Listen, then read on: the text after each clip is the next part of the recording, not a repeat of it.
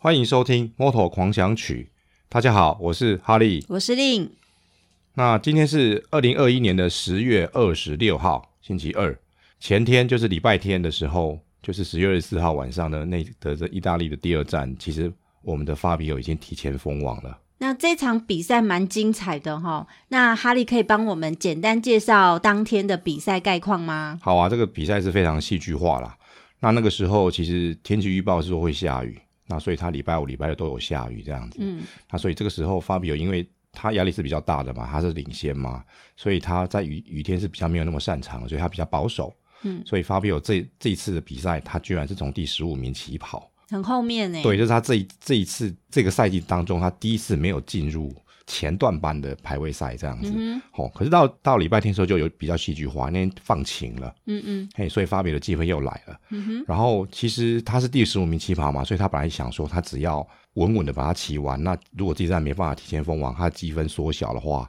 他可以就是下一站再追这样子，因为他现在五十二分的积分，可是这个时候压力就会变成他的对手，就是那个 Pecco Bagnaia 这样子，嗯哼，那因为他就领先嘛，可是很问问题是他自己摔掉了。哦，好不巧啊！对，所以他这一摔就把他自己可能的机会把他摔掉了，嗯、因为他如果赢的话，他就会把这个比赛把他拖到下一场去，这样子嘛。嗯、好，那所以这场比赛的赢家是我们的马马克斯，这是他今年的第三胜。然后第二名是很难得，是他场队的同的室，不是室友，他场队的队友 Pol Espargaro。好，那第三名就是一个意大利的新人叫伊尼巴萨伊尼。那我们的 Fabio 是以第四名完赛，但是因为他积分已经够了，所以他在这一站就提前封王了。刚刚讲了 Fabio 这次的比赛情况，嗯，好啊，但这次呢是罗老板在意大利主场的最后一次比赛，所以呢也受到很多车迷的关注。对啊，他到到最后，他还就是颁奖台结束唱完国歌以后，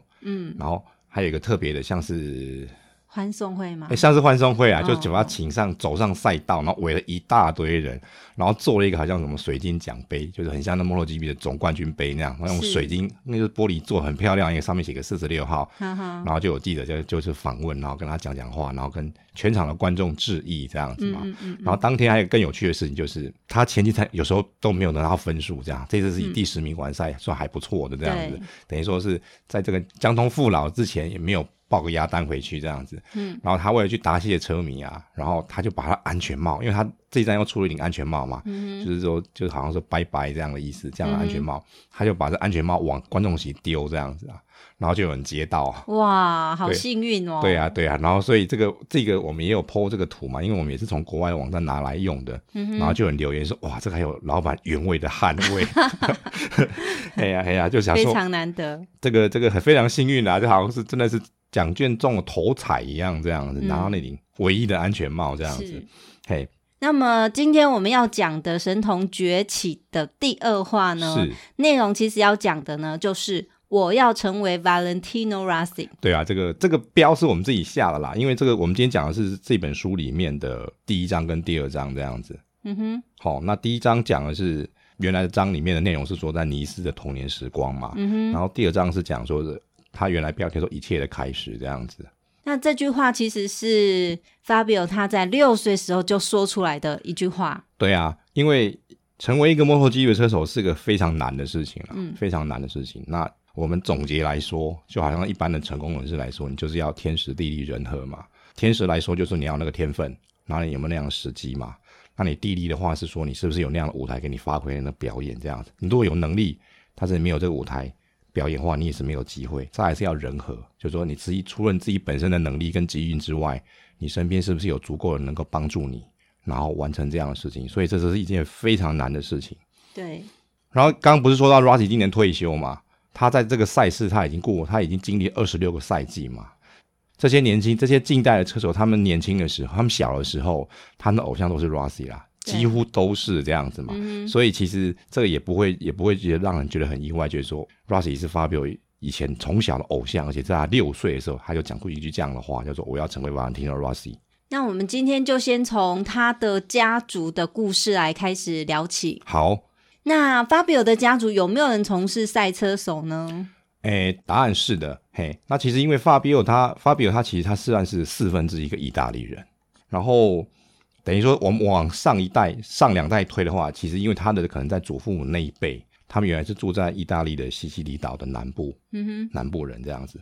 而且从他父母亲的姓名，等一下我们会讲。就看得出来他们是意大利人这样子，然后在这个西西里岛的南部啊，他在古代像古代的以前的英文的名字，有些都写人名啊、地名啊，就人事时地物的取名字嘛。然后有时候也会以你的职业来取名字这样子。嗯。然后在那个西西里岛南部有这个职业啊，他们就是制造或是销售像什么水壶啊、碗这种餐具这样子的，可能是玻璃制品的这些餐具的这个职业的名称就叫 Quattaro。Quattaro。Quattaro，那其实就是发表他的他的姓。嗯、那所以说，他的姓就就很清楚告诉我说，他们是祖先是从事销售水壶跟碗，或是制制造，而且他们就是南西西里亚南部的人这样子。哦，所以说他们在他们上一辈的时候，因为不知道为什么原因，他们这一家人就从意大利就搬到。现在的突尼西亚这样子，嗯，可是后来突尼西亚在一九五六年的时候，他就他从法国这边独立嘛，嗯，所以可能那时候政局不是很稳定，然后可能他的阿公阿妈那一辈，就是父母亲的阿公阿妈那一辈，嗯，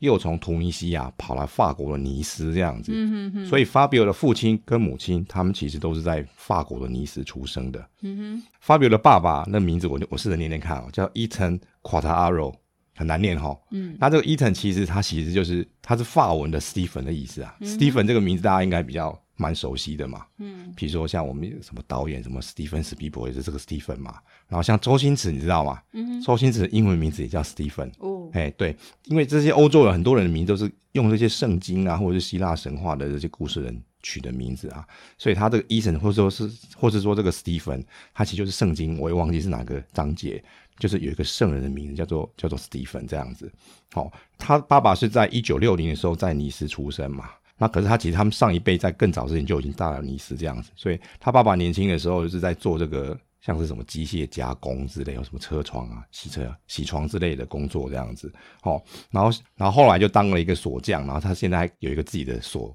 锁店这样子嘛，好、哦，然后他妈妈叫做马丁。阿多玛，这个我这样念不知道对不对？这样子啊，那他妈妈是一九六二在尼斯出生的，然后他从十五岁，可能是家庭的关系吧，他就算出社会了，从事这个美发的行业到现在为止，这样子。早期都很早出来工作了，对对对，可能就是那个时候，可能时代时代的环境的需要吧，他们可能需要维持家计，嗯，所以他爸爸他爸爸以前是车手，你想想看，那那是很久以前的事情，是一九他爸爸一九六零嘛，所以他爸爸在二十岁的时候，他曾经当过摩托车的赛车选手。他爸爸在二十岁的时候，他曾经在这个手术就是法国那个手术体的经销商，嗯，就是车行啦，嗯，然后当学徒，嗯，哦，他可能也要学修车嘛。然后他其实那时候也也就开始有参加这样的比赛，所以在他爸爸在二十岁的时候，他就是已经是那个所谓的省嘛，因为法国的行政区可能也叫省这样子嘛，某个区域的他就已经是那个区域的冠军了，可能就是尼斯那个省吧，我猜。然后到了一九八三年的时候，过了三年嘛，他就已经骑到一二五 cc 的法国的全国冠军了这样子啊。哦，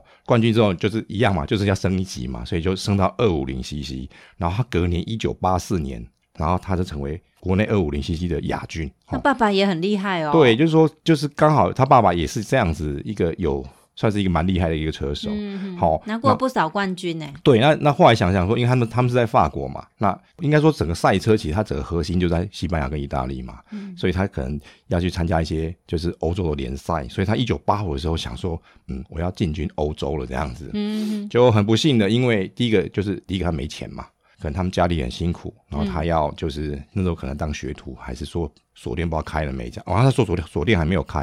然后二方面他可能颈椎有点问题，我在想可能有摔，应该也是摔车吧。嗯，所以颈椎有问题，就是基于经费跟身体的因素，他爸爸就终结了他自己的赛车的生涯。那对他爸爸来说，或许上帝关了他一道门，可能也会帮他开启一扇窗吧。对啊，我们这个事后来看，的确是这样子啊，因为他一九八五就。退出了，对不对？可是他一九八五那年就跟他妈妈重逢，因为说他们都是从突尼西亚到尼斯嘛。可是他们从小应该算是认识，嗯、可是青梅竹马也不算青梅，就是说他们认识彼此这样子，可是都没有说呃，就发生什么有那个机会能交往。啊，因为爸爸就跑去弄摩托车，这个这个这条路上了，然后现在不弄摩托车了之后，哎，就就想说，哎，我这个以前这个小孩小时候认识的女孩子，就又有机会重逢，然后所以就有一段这样姻缘，所以他们在一九八五年他们就结婚了。嗯。等于说他他们的上一代是一个很一个很平凡的中产阶级的小家庭嘛，嗯，所以他们家的第一个小孩叫做安东尼，叫 Anthony 这样子，在一九八八年出生，其实他现在也三十三岁了，也就也就是 Fabio 的哥哥，哥，对，叫 An 叫 Anthony Quattaro，现在三十三岁，对啊，而且他都已经有一个女儿，一个女儿，哦、一个女儿跟一个儿子，那女儿蛮大的，嗯嗯，如果各位有在看这个 Fabio 的这个什么。IG 的话，经经常会看到一个小女生。嗯，这个小女生，我们刚划手机有看到吗？嗯，她就是、一开始以为是她女儿，吓死我了！不是不是，一开始以为是她妹妹啊，哦、妹妹因为因为她那时候二十岁，想说哇，你有女儿，女儿这么大，好像也是不太……我我一直以为说他们家有个妹妹，就做了一番功课之后才知道，哦，原来那个小女生是她哥哥的大女儿这样子。哦、其实这个他们家的第一个小孩出来之后，然后 Fabio 的妈妈他们希望有一个女儿这样子嘛，哦，就是求女心切这样子。可是其实。本来也会有一个会有一个女儿，不是本来会有一个儿子这样子，后来那儿子可能就是因为就是流产的，就没有这个小孩这样嘛，所以他就一直非常渴望一个有第二个孩子嘛，所以经过了很长的等待之后，隔了十一年之后，才出现他们家第二个小孩子，然后这个小孩子就是就是我们的 Fabio 啊，嗯，然后跟他哥哥安东尼差了整整十一岁，嗯，然后这时候他妈妈因为之前就是因为很难得嘛，就是因为你等了十一年这样终于来，所以他妈妈就觉得有点迷信，有点歇斯底里啊，多夸张你知道吗？他妈妈都拒绝知道说这个小孩子是男生还是女生，直到生出来之后才知道说，哦，原来我生了一个男孩子这样子。也就是在 Fabio 他出生的那年，一九九九年，哦，四月二十号那年时候，他爸爸就想说要养两个孩子嘛，比较辛苦嘛，所以他开了一家自己的锁店这样子。嗯、因为他以前就当学徒的，他可能也有在锁店工作嘛，所以他就是开了一个自己的锁店。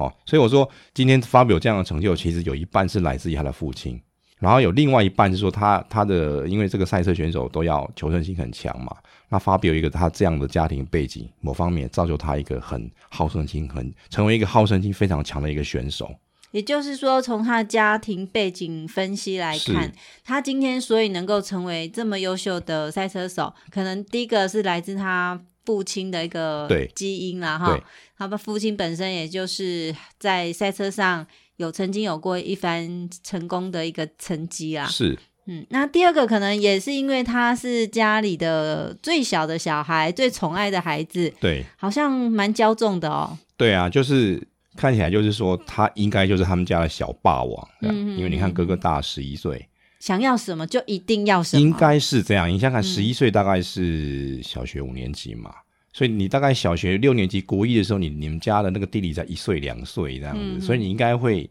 因为也比较大了嘛，十一二岁，会顺着他，一定会顺着他这样。然后父母，然后妈妈又是求子心切嘛，然后全家都宠爱他。对，我在想说，应该所以爸爸妈妈哥哥都会宠他，哦，难怪他的个性好像情绪蛮。暴躁的，对啊，其实我知道上次我们聊过嘛，其实他一就是在二零一九在入了 MotoGP 之后，他画面就比较多了嘛，然后我就发现说他只要不顺的时候，他就暴怒，嗯、然后还暴哭嘞，嗯、实在是很有趣。这就说这个性格其实一出生就好像也注定了差不多了嘛，嗯、所以他这有两个很特别的性格，这个就是非常易怒这样子，嗯、哦，就是说也很好强，对，因为他小霸王嘛，而且就宠嘛，所以基本上就是说你要什么他就是要什么东西嘛，然后、嗯、然后书里面有讲说他的。他也很蠢的事情，就是说他只要跟家人玩游戏啊，不管打牌干什么，他输了就翻桌这样子，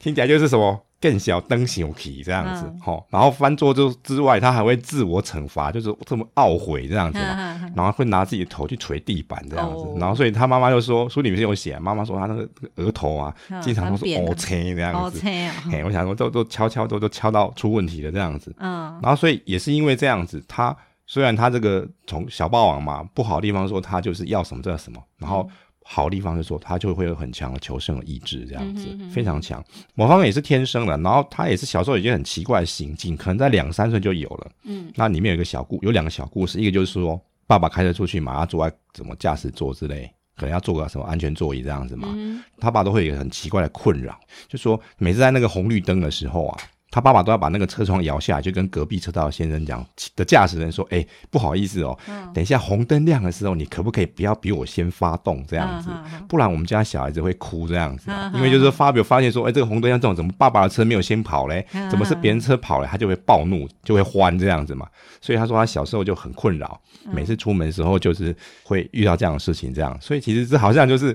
怎么说？你要赢在起跑点这件事情，在这么小的时候就显出显现出这样的性格了，哦，蛮特别的，非常特别。嗯、然后再来就是说，比如说再再大一点的时候，然后爸爸他会骑个可能是骑个速克达，然后跟朋友去出游，骑摩托车，嗯、可能就把法比欧放在前面这样做，然后让他手放在那个什么，反正就是。仪表板上面，我猜大概是这样的情境嘛。嗯、然后他说，只要他出游的时候，他爸爸的朋友超他的车的时候，嗯、然后法比欧他就会很本能的去吹油门，然后把他超回来这样子嘛。所以这个也是给他爸造成很大的困扰，所以出、uh, uh, 出游的时候也要是交代一下，说，哎、欸，你们等一下、啊，这个你不要超过我，不然我儿子就暴走了这样子。嗯哼，哎，所以 Fabio 这个从小的这个个性啊，或者是他展现出来的行为哦，其实或许会让他的父亲在他儿子身上想要寻找出自己当年没有实现的一种梦想吧。是啊，我想，哎、欸，好像古今中外什么。皆如此嘛？你可能你有做不到的事情，或许你当你有下一代的时候，你会希望他完成你的梦想。嗯、我想，哎、欸，好像在我们台湾社会蛮蛮容易发生这样的事情。对，我想古今中外的人大致如此吧。对啊，所以他不是有个哥哥吗？嗯，法比欧的爸爸在他哥哥安东尼七岁的时候啊，想说我来试试看我儿子有没有可能会继承我的衣钵这样子嘛，嗯、所以哦去买一台五十 CC 雅马哈那种啊，就那种小小台越野车这样子啊。然后想说看儿子有没有兴趣啊，然后把他栽培，然后就可能搞不好老大就是安东尼就会变成这个赛车选手嘛。嗯啊，所以哎试了几次之后，那个儿子也是讲的很白啊，说啊我没什么兴趣这样子嘛，嗯、然后把车摔烂，然后跟他爸说，我还是比较喜欢踢足球这样子，嗯、所以就就没有。那这个时候他爸爸也没有强迫他啦，嗯哼，这没有强迫他。不过这一点跟其他车手倒是不太一样，这样子。哎、嗯哼，这个我们或许未来讲其他车手，我们也可以讲其他车手小时候的故事。嗯哼，好、哦。当爸爸发现他这个哥哥没有办法，就是对这个摩托车没兴趣之后，然后等到法比欧出生又过了好久以后，然后法比欧叔叔就建议他爸爸说：“啊，你这个老二，这个儿小儿子啊，你不妨让他试试看，搞不好搞不好他可以这样子嘛。嗯”所以他想说，又跑去买了一台一样的车子，然后让发表去试这样子啊。然后他那时候在试的时候，其实也是蛮困难的啦。就像我们台湾不是有这些大型的卖场嘛，然后外面有很大的停车场这样子嘛，所以他就趁着就是什么。卖场还没有营业，或者卖场已经关门了以后啊，他就把法比欧载到那边去，然后让法比欧骑那台小五十五十 cc 的小车在那边绕圈圈这样子嘛。嗯、然后谁知道他这样一骑就发现说，他这个圈圈越绕越稳，越绕越大，而且越绕越快。然后觉得说，哎，这小孩子平衡感好像蛮好的这样子。嗯哼，所以就发现说，哎，好像就是你第一个大老大没有，哎，发现哎老二好像可以，就觉得说好像可以有有这个机会让他的小孩子成为一个。完成他过去做不到的事情的的的一个一个心愿这样子。诶，所以雅马哈 PW 五十是这台车，就是可以让小朋友来尝试那个骑摩托车的车型吗？我我去 Google 去看那个照片啦，就是你就想说我们想象中的越野车把它缩小，嗯、然后就像那娃娃车这样那么小的大小这样子。嗯嗯，嗯。所以我在想说，因为可能欧洲这个区域他们这些呃比赛啊什么都很。很完整嘛，所以可能各式各种年纪的摩托车都有，五十 cc 几 cc 的，我们接下来都会提到说不同 cc 数的车子这样子，非常健全啦。只是期待台湾也会有进口这样的车，欸，其实应该是有，只是我们没有，我们身边比较没有骑车这样子的朋友嘛，嗯、或许或许也是有，也说不定这样子。嗯、好，在父亲发现这个 Fabio 有他独特的天分之后，是其实应该会很用心的去栽培他吧。对啊，当你发现好像挖了一个宝之后，你就要先去试试看，说我这东西是不是宝这样子嘛。嗯。所以开始会去四处的交流。所以其实到法比有六岁的时候，他去参加一个应该是区域性的小比赛嘛。然后这个区域性的比赛，他们就是用的是这个法国的国产车，这个我们台湾人应该会不知道，这个车叫康体。然后嘞，那时候法比有六岁的时候，他去参加比赛的时候，他就是全场年纪最小，而且那个小到他那个脚根本够不到地，你知道吗？这样要参加比赛。对，那就因为。主办单位怕说这个危险，所以让他从最后一名起跑。哦、嗯、哦，哎，谁知道他居然赢了，而且是赢了一大段这样子啊，嗯、就是跌破全部人的眼睛。可能是因为他不想要输在起跑点吧，就是好好胜心嘛。然后加上说，你可能就真的是有这么那样的天分，这样、嗯、你即便你从最后一名跑，照样赢，而且是海放全部的选手，而且那些选手都是比较大个三四岁的小的小朋友这样子嘛。哎、嗯欸，可是很有趣哦。哎、欸，他不是赢了吗？哎、欸，可是他那个他的那个冠军，那个就是赢的比赛被撤销，然后说、哦、为什么呢？他说啊，你资格不符啊，年纪太小，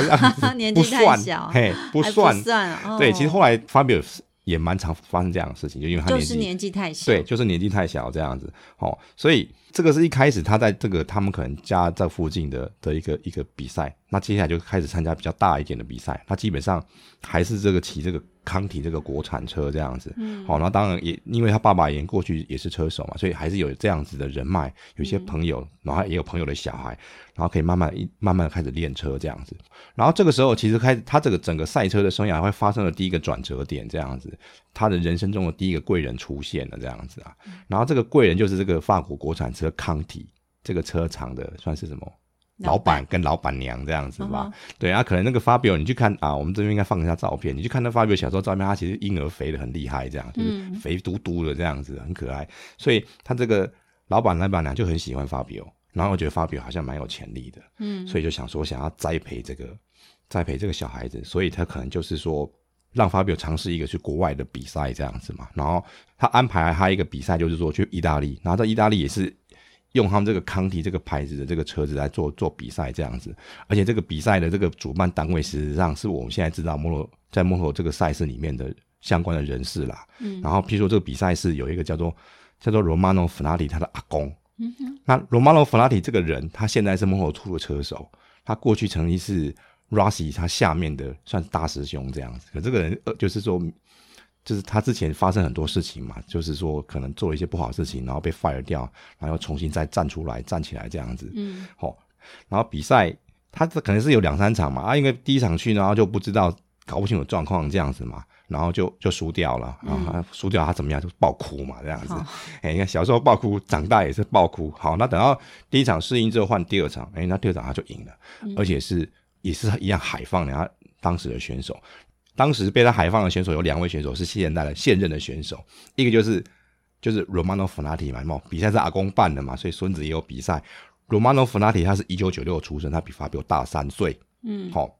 然后另外一位叫做 Luca Marini，Luca Marini 啊，他就是 Rossi 的弟弟，他同父异不是他同母异父的弟弟。那他是一九九七出生的，所以他也比 Fabio 大两岁。所以你看，Fabio 这样比他小个两三岁，然后你去人家的场子去咻一下，就把人家海放了这样子。所以六岁以前的 Fabio 其实战绩已经非常的厉害了。对，是虽然说这就是一些都是一些区域性的小比赛，可是他去参加之后都是以一个好像就是什么很少的姿态。那个那个成语叫什么？就是那种鹤立鸡群那种感觉，而且你都是年纪比人家小，然后又比人家厉害很多，这样就是让人家印象非常的深刻。难怪他可以被称为神童。对啊，所以这本书，我记得有人留言说，为什么我写说这个书书名叫《神童》？因为这个书就是说从他这么小孩子写嘛，所以他的确就是、嗯、的确看起来就是一个神童这样子。是，对，因为我们现在讲的是前面，后面还有他更厉害的一些事迹这样子。所以他在六岁的时候就已经立下童愿哦。哎，对，童愿，我要成为 Valentino Rossi。不知道讲这句话的那个当下是一个。只是随口讲讲呢，还是说真心的、发自内心的去立下这样的志愿？哦，这这个其实是发自内心的，因为他们都是变成就是从业人员了嘛，有没有这么想参加比赛？嗯、才六岁耶。对，所以他们就要看摩托 GP 转播嘛，对不对？那看转播有摩托，那时候是一二五 CC，然后二五零 C 还有摩托 GP 这样转播，那个时期就是 Rossi 的舞台，就是 Rossi 最强的那个时候的那个时间点，所以发表他的记忆，他印象中或许是他。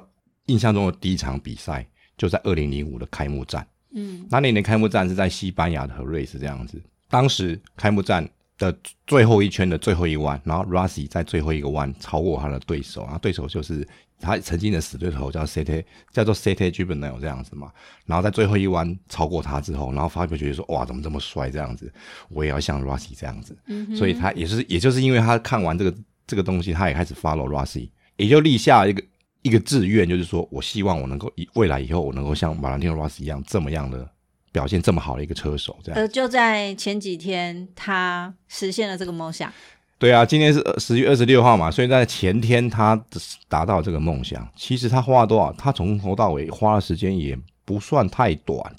因为他二零。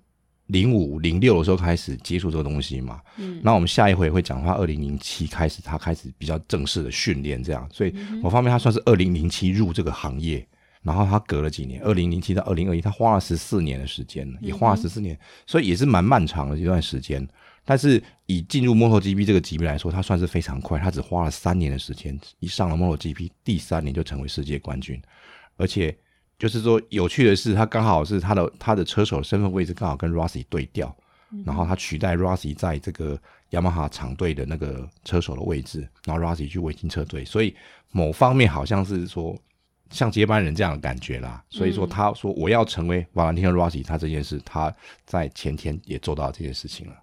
其实，因为我们之前有讲过 Rossi 的自传，是也讲过 Max 的这个梦想成真。是，那其实大致上呢，都会看到这些成功者哦，他们看起来其实各自有他们独特的个性跟专长啦。是，但是其实也有很多很相似的背景。对，就是说你可能就是。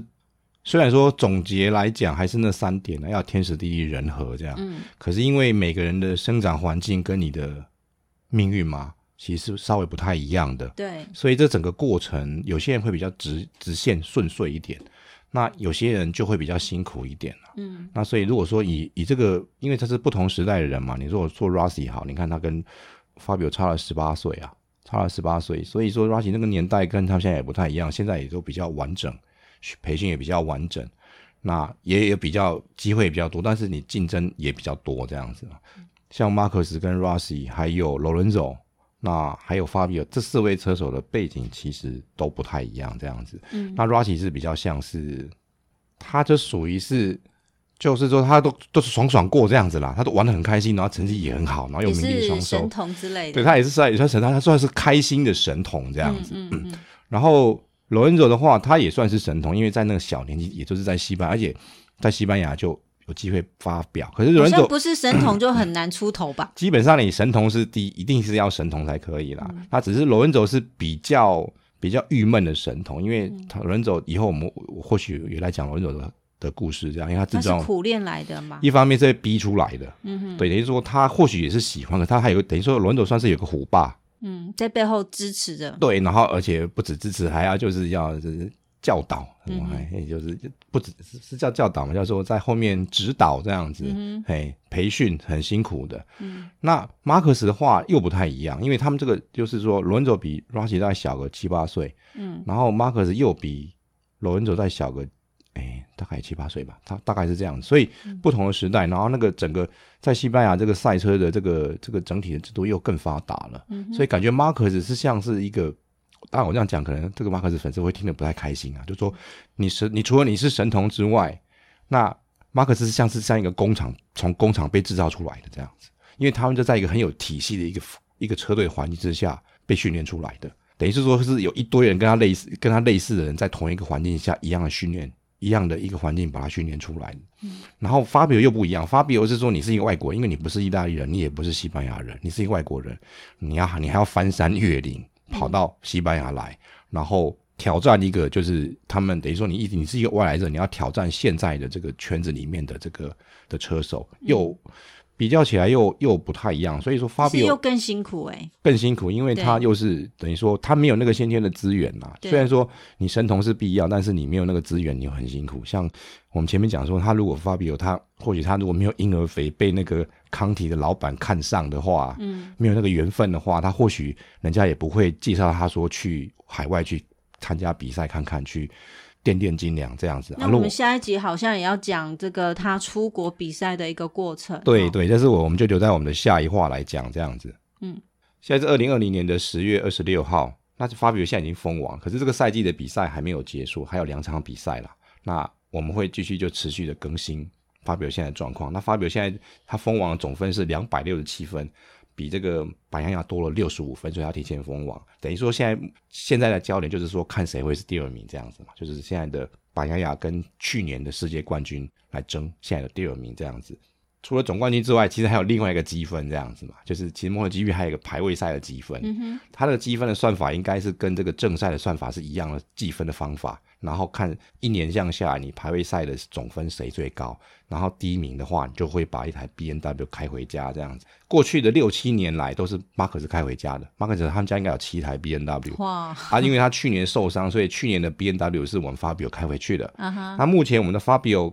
一样的，他也领先这个板牙亚的这个积排位赛的分数，他也领先了四十三分，那还剩下两站嘛。那所以看起来 Fabio 也有可能把第二台 B N W 开回家。好，那今天呢，我们就讲到这里啦。哦，最后我们要来叶配自肥一下。好，那今年是罗老板在 GP 的第二十六个赛季，那也是他的最后一个赛季。我们是国内唯一以 MotoGP 为主题的独立出版社。目前有《感动 Valentino Rossi》以及《罗西传奇》这两本书。那这两本书一图一文记录了 Rossi 在两轮车坛二十多年来的精彩赛事以及重要的历史时刻，里面有无数的罗西小故事。给我相信也会给你满满的感动。如果你是罗老板的粉丝，这绝对是你收藏一辈子的一套好书。如果你刚刚接触 MotoGP，那这一套书呢，也可以让你更全面的认识 MotoGP 哦。好，那我们今天就先聊到这边。希望你喜欢我们的节目，也希望你继续收听。拜拜，拜拜。